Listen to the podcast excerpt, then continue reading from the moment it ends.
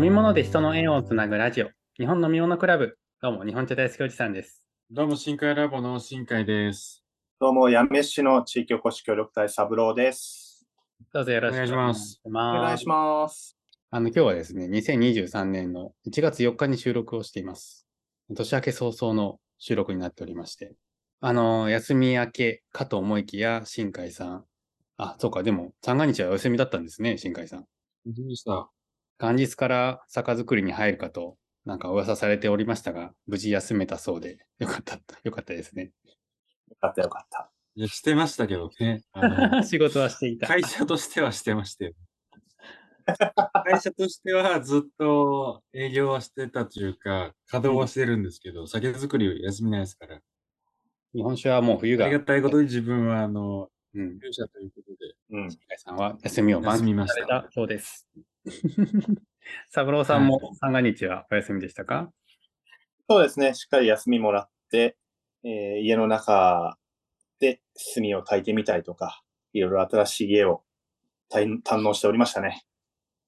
うん。歴史ある古民家を使って正月を過ごせるっていうのはすごいいいなと思います。はい。うん。各有僕も1月1日から、あの、ちょっとイベントでお茶を入れたりなんかして、まあ有意義な正月を迎えられたんじゃないかななんて思うんですけれども、うん。正月飲む、はい。やっぱりお酒とかお茶とかってなんかちょっと特別感あるなというか、ちょっといいの飲みたいなって思ったりもするんですけども、結構ね、あの年末年始、正はい。月のお茶買いに来ましたなんていう方、正月用のお茶くださいなんていう方いらっしゃったんですね。で僕もお正月用のお酒も買ったりもするので、まあ人が集まったりとかね、ちょっとまあお酒飲んでいいかななんて思う日でもあるので、まあ買ったりするんですけれども、うん。あのなんでしょうね。そういう時に飲みたいお茶というか、人生を豊かにする一杯とは何なのかっていうところを今日お話ししようかななんて思ってるんですけど、いかがですか？おーなかなか深いですね。大きく出ましたけど、人生を豊かにする一杯とは。ね。あのー、多分僕も、新海さんも、三郎さんも、なんかその、うんお酒とかお茶を好きになった、なんか、原因みたいな、きっかけみたいなのって、多分どっかにあると思うんですよね。そこにはなんか、うん。ある程度の期待感というか、その感動みたいなのがあったと思うんですけども、まあそれに通じる部分でもあったりするのかなって、なんとなく思うんですけど、新海さんにとってその人生を豊かにする一杯みたいなのってなんかあります？うん。うんなんか人生が豊かになるっていうのをどう定義づけるかってのが一番大事なんですよね。うんこういう話をするときって。ほうほうほう。で、豊かになるっていうのは、その、人によってはひ自分が成長できてるって感じるような時なのか、本当にこう、幸せと感じる時なのか、うん。何を思った時に、その、豊かになるっていう、心の豊かさと体の豊かさっていう考え方もあるし、いろんな、やっぱね、だから、豊かになるっていうので、元気になる一杯っていうのもあるわけですよ。そうです。これ飲んで元気になったとか、そういう場合にはビールみたいなやつを一杯飲んでばいいですし、うんこの場合言う豊かさっていうのは、もし心の豊かさになるんやったら、まあ、なんだろう、うーん、自分がこう幸せを感じれるような一杯だと思うんですね。で、もしそっちをシフト、あの、言うんだったら、これってお酒もお茶も自分は共通してるんじゃないかなってすごく思うんですよ。うん。はい。でなんでかっていうと、もうこれ多分、どうだろうど、どっちもそうなんですけど、自分が幸せだなとか、豊かになったなっていう一杯っていうのは、うん。基本的に気心知れた人たちと一緒に飲む一杯だと思うんですよ。え。これがやっぱ心が豊かになるなって思ってて、だから、これって実は高級なお酒だったり、高級なお茶とかってあんま関係なくて、その、まず、お茶はそうなんだけど、出す人、選ぶ、あの、お酒だと選ぶ人。が、こうみんなで飲むために買ってきたお酒、うん考えて、こういう場にこういうお酒があったらいいなと思って、買ってこられたお酒をみんなで飲むと、やっぱりそれは美味しいし、それが安かろうが高かろうが多分それって美味しいんですよ。うんうん。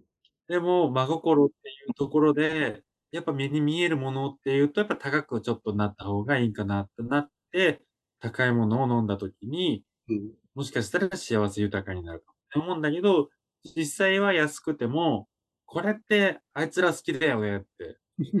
じゃあちょっとこれ買ってうんみんなでっていうお酒とかお茶が、お茶をみんなで飲んで、これ美味しいねっていう、そういう言い合える一杯が豊かさ、人生が豊かになる一杯じゃないかなってうん思いますね。うんおやっぱその、シチュエーションとか関係性みたいなのって、すごいありますよね。なんか僕も答えようと思ってたのって、うんそっちで、何、何茶を飲むとかじゃなくて、やっぱりどういう時に飲うむん。ものがっていうのが、やっぱり豊かな一杯だなって思えるな。うん。まあそれは、ただ、あれなんだよね。あ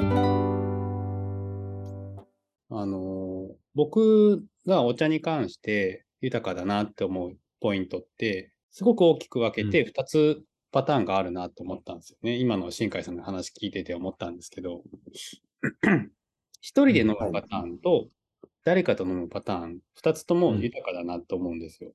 で、僕が、うんうん。うん、最もなんかね、お茶を飲んでて幸せだなって思う瞬間っていうのが、休みの日にちょっと朝早く起きれて、カーテン開けたら真っ青な快晴で、洗濯物回して、掃除機かけて、洗濯物干して、朝ごはん作って食べて、まだ7時、8時だっていう時の一杯ってはいめちゃくちゃ幸せなんですよ。うん。今日特に予定もそんなないし、こんだけ早く起きて全部もう家の用事を済ましてある。で、お茶を丁寧に入れて飲むっていう、この瞬間って一人、まあもちろん家族がいたらそれはそれでいいんですけど、一人で考える時のなんか最高に幸せな時間だなってずっと思ってて、まあ一人暮らし長かったからっていうのはあると思うんですけどね。うん。で、もちろんその一人じゃない時、誰かと飲むお茶っていう時は、本当に、なんだろうね、すごいリラックスした環境で、まあ、その人のために考えてお茶を入れる。もしくは、あのね、これがす結構好きなんだけど、なんか、田代さんこのお茶買ってきましたみたいな感じで、なんか、どっか旅行に行った時の土産物で買ってきたお茶を入れてくださいよって言って入れた時、はいなんかワクワク感というか、なんかそういう、その人が遠く行って、うん。僕のこと考えてくれたんやなって思った上でそのお茶をみんなでシェアできるっていうのが、まあ、結構楽しいなっていうか豊かだなって思える。そのために集まるみたいなところも作れるから、そこは結構豊かな一杯だな、思ったりしますね。おでそのやっぱそうですよね。なんか誰かが、うん、誰かのために思って買ってきてくれる、そういう一杯飲むのってすごくね豊かというか幸せだなってえ、ねえ、ー。せですね。あの人これ好きそうだなとかって思ってくれたんだろうなって感じるとですね、うん。それこそうん昨日、その京都に旅行に行った友達がお茶買ってきてくれたんですよね。まあ、ちょっと僕もうん。欲しいって言われたから、このお茶屋さんのこのお茶欲しいって言っちゃったんだけど、まあそれでもその旅行に行った時に聞いてくれるっていうのは嬉しいなと思ったし、やっぱ買ってきて、それを、なんだ、その方に入れてあげられるっていうのも、なんかこっちとしても嬉しいなと思って、もらうだけじゃなくて、それを共共有できるっていうう、ん。まあそういう楽しさみたいなのが飲み物にはあるなって、こうシェアできるというかですね。まあ、飲み物で人の縁をつなぐラジオなんですね。本当に、そこがベースっていうかコアだななんて思いました。三郎さん、どうですか？そうですね。僕、豊かってなんだろうなって思った時に、いろいろ選べることかなっていうふうに最初に出てきて、まあ、もう一回飲みたいと思うようなものに出会った時が、豊かな、豊かさを感じるんじゃないかな。で、うんさらにそれが、それを人にプレゼントしたい、あの人にも飲んでほしいなっていうふうにえー考えられたりしたら、もっと楽しいよなっていうふうには思ってたので、うん。まあさっきお二人が自分の方に持ってきてもらえた時が嬉しい。言われてた時みたいに、僕は持っていく時が、持っていく時も楽しいよな、豊かだよなっていうふうには、ちょっと思ってましたね。うん。あとね、自分今30っていう、まあ、若いか若くないかで言うと、だいぶ若い方なんですけうん。そうですね。で、見るときに、あの、やっぱりバーとか行って、もうこれって結構今賛否いろいろあると思うんですけど、50代とか60代目上の方ですよね。うん。と一緒に飲んで、うん。なお話しすると、自分はなんか聞いたことないような経験した話とか、そういうのを話してもらえると、あの、嬉しいっていうか、まあ自分の成長の糧になるのかなとか思って、これも一個豊かな、になってるなっていうのは思うんですけど、今こういうのってね、あんまり良くないみたいな風潮もあるんで、うんなんとも言えないですけど、自分はそういうのも好きだから、うん。か知らない人からお酒を飲むかっていうのをつないでうん。もらったことによってつながったその縁があるのも結構豊かになるなって思ったりもしますね。やっぱいろんな豊かさを飲み物ってつない、こう作ってくれるうんうん。なとはすごく感じね、お酒の場る。ね、一人で、ね、うん、この人とそんな喋ることなんて多分お酒なかったらないだろうなっていう出会い結構ありません？あるね。めちゃくちゃありますよ。うん。でそのうん。人をつなぐそう力いうのしかないですね、逆に。ね、コミュニケーションのためにやっぱあるんだなって思ったら、すごいいい、いいものですよね。お酒。まあお茶もそうですけど。うん。逆に、でもね、一個、ここに、はいあのあれ、忘れちゃいけないのは、うん。これ、いいなって思う人と、あんま良くないなって思う人がいると思うんですけど、うん。自分たちいいなって思うのはなんでかっていうと、お茶が好きだから、お酒が好きだからなんですよね。で、ある程度知識があるからなんですよね。はい。これがああると、やっぱりその、もともと繋がらなかった人が繋がってきたときに、多分聞かれるのが、お茶、え、君そんな若いのお茶好きなのかうん。君そんな若いのに、お酒好きなんだって時に、お酒のことを喋れる若い人間っていうのがすごく重宝がられるんですよ。自分の経験上。そうでだからすね。、ただ単に、普通の人だったら多分そこまでないのかもしれないけど、わかんない。それはわかんないけど、でも自分は酒がすごくこう、好きで、情熱があったから、いろんな人が、こう、なんだろう、注目してくれたというか、うんうん。気にかけてくれてるんかなっていうのがあって、なんかそこちょっと難しい。ど、どうなんだろうって思います。その、メインのたしなんでる人たちの層と違う層で、かつ知識とか好きとかやる気っていうのがあるからこそ、ちゃんとこう認められてお話ができているだけであって、逆にこう、同じ世代とか、その、もっと一般化して、誰もがもう日本茶好きだし、誰もがお酒好きな世界になった時に、今と同じ状況になるかどうかって言ったらまたちょっと違うってことですよね。関わり方があ、。そうそうそう。そうそうそうそう。逆に今ち、ょっと、福岡市内でコーヒー好きって言った時に、そこまで重宝がられるかって言ったら、もうそんなでもないかもしれないって感じなんですよね。うん。うん。ああ、君もね、みたいなくらいにはなりそうな。うんイメージそうそうそうそうう。ん。で、お酒とかお茶とかだと、えーそうなんだ、みたいな。あんまりいないよね、周りに、みたいな感じでお話が、うんそこでちょっと弾めるっていうのは、なんで好きなのみたいな、とっかかりできる。そうそうあまりにもみんなが好きだと、なんでとか別になんないんですよね。そううんそこがちょっと難しいんだけど、自分は好きだからこそそこが豊かになったなって思いますね。まあ、逆にそれがみんな好きだったら、もっとこう、違う話が最初からできるかもしれないですしね。そうですね。まあ、それはありますね。あーもう、多分ね、病気だと思うんですけども、うん。あの、田代さんも自分も、何でもかんでも、ある事象に対して、すべてをお酒とかお茶につなげたがるんですよ。はい、その、その自覚症状はあります。別のことを、こう怒ってるんだけど、話の、あの、帰着点が、すべて日本酒になるんですよ。ああ、それお茶と一緒ですねって絶対言うもん。そうそうそう。ああ、似てる、うちの業界で似てますね、みたいな。お酒だとこういうことですね、みたいな。そうそう。うん。それは病気っすね。うん。もう病気ですね。そこまで行くと、うん情報がられるんですよ、今。うん。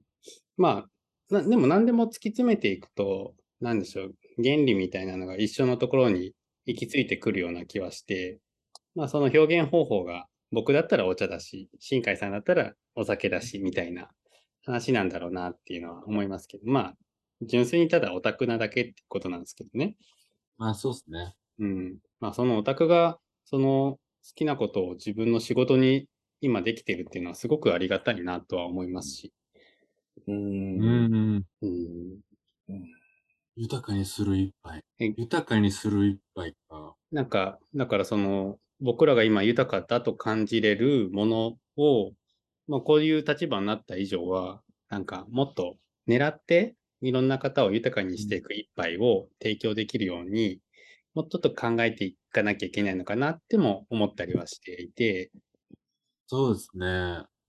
まあどこまで責任を負うかはね、ちょっとあれなんですけど、まあ少しでも多くの人が豊かになってくれたら、お茶とかお酒を通して、言ってしまったら、なくてもいいものをわざわざ得ることによって、プラスになるっていう部分をもっとこう、うん。今の時代だからこそ強調していきたいな、なんてのはなんかよく人と話してると思いますね。なんでお茶なのってよく言われるんで、うーん。でもお茶があった頃こそ、なんか縁がね、いっぱい繋がってきてるし、こんなラジオもやってるしね。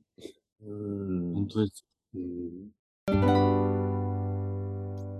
なんか、三郎さんはそのあたりに関して、実際にこういうことがあったみたいなことあります？こういうことがあった。飲み物でこういうこと縁が繋がったみたいまあ、繰り返しになりますけど、このラジオとか、お二人に会ったこととか。うん。な。顔が赤くなってません？あの、なんだろう。柴さんは、あれっすよね。はい。結構、なんだろう。気づいてないですよね、多分。今の状況が多分、全部の縁で繋がってると思うんですよね。ん？今の状況が、そう、いろんな縁が繋がって今の状況になってるので、そうですね。それって多分、お茶のつながりがでかいんじゃないかなと思いますね。お酒の会社を得て、お茶に興味を持って、茶どころに移住したと。やめに興味を持ったから常用町になったんじゃないんですか？それは違うんですか？うーん、もともと楽しまるを中心に探してたので、うーん。お茶ではないんだ、じゃあ。お茶というわけではなく、常用町が先に出てきて、あ、常用町なら、お茶生かすべきだねっていう順番ではあったかああ、そっな。ちなんだ。うーん。じゃあ逆に楽しむだったらどういう風なプランだった何も思い浮かばなかったので、えー楽しまるには二の足を踏んでたんですよね。うーん。っ ちなみにてことはやっぱ、楽しまるっていうのは、あの、福岡県久留米市っていうところにある町の名前で、八女市の隣くらいにある町のことになっております。カッパの町ですね。カッパがいる町ですね。町おこしでカッパ使われております。はい、説明ありがとうございます。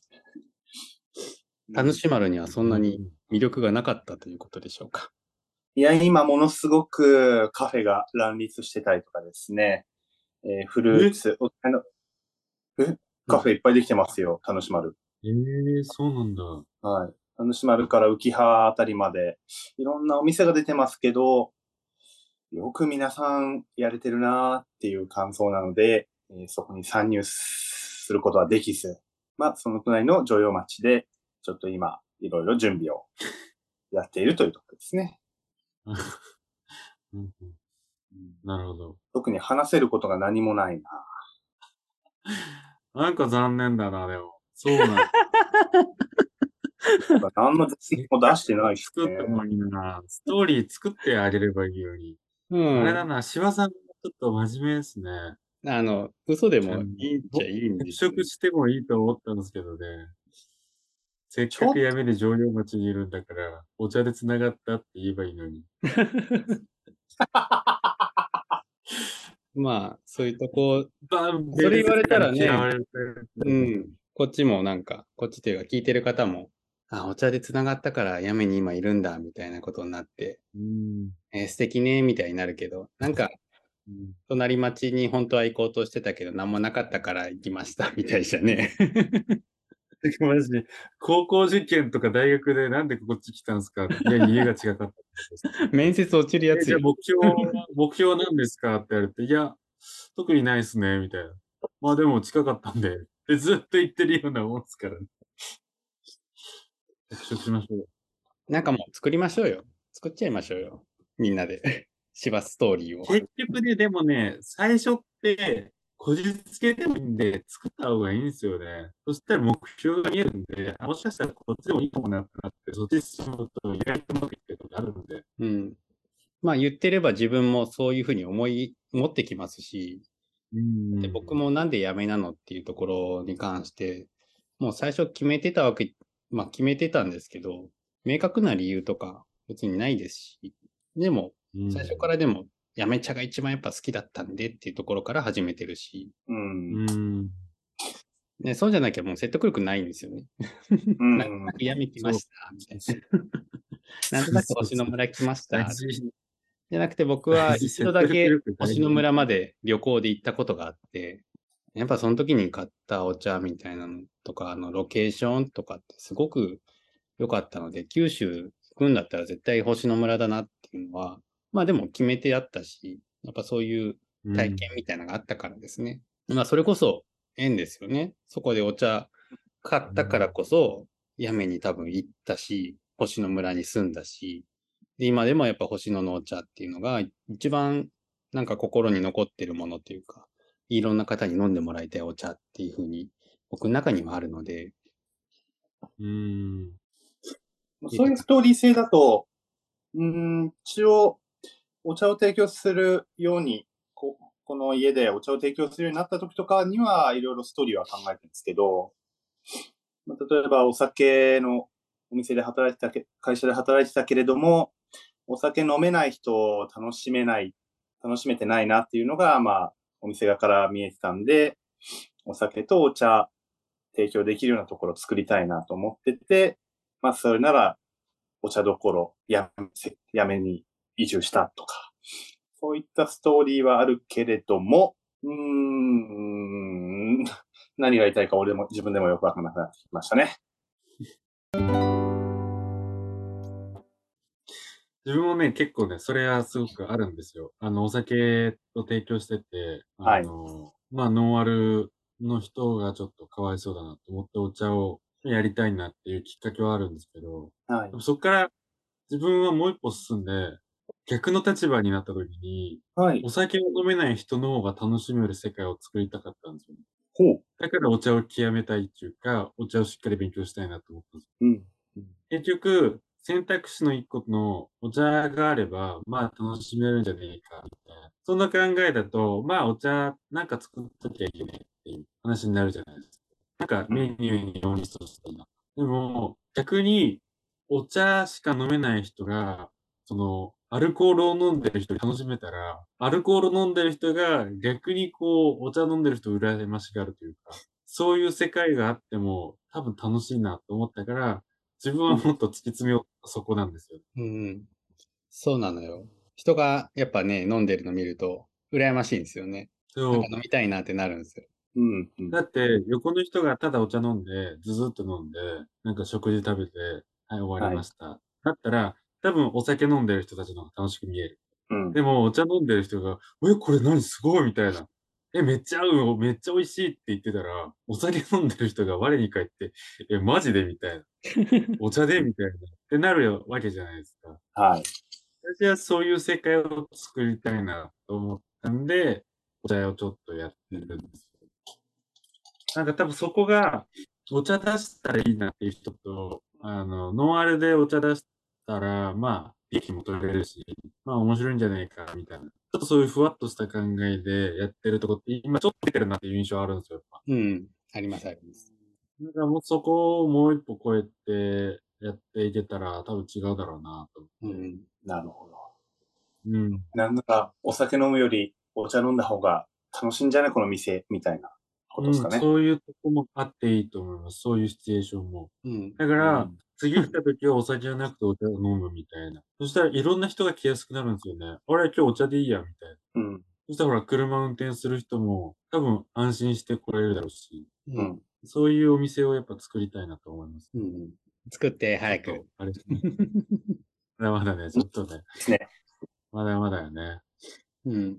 まあでもそういうのがなんかね、豊かな一杯だと思います。なんかこう、うん。まあお茶に関しては飲めないっていう方はあんまりいないんですけど、やっぱお酒だと何かしらの理由で飲めないっていう方がいらっしゃって、まあそういった方が、うんなんだろう、しょうがないからウーロン茶飲むとか、しょうがないからなんかうん。オレンジジュース飲むとかじゃなくて、ちゃんとお酒じゃなくても、お酒をの飲んでる方と同じくらいの感動とか、コミュニケーションの体験みたいのができるってすごく幸せだなと、まあ、お茶屋さ、お茶屋としてはすごく思いますけどね。うん。なので、まあ、それが結構豊かになる、なるかもしれないですね。まあ、発見でもありますし、お酒を普段飲まれて、うんお酒しか選択肢がないって思ってる方も、あ、お茶もこうやって飲めるんだ、みたいな、そういう楽しさが知られていくのは、すごく嬉しいですよね。うん。うん。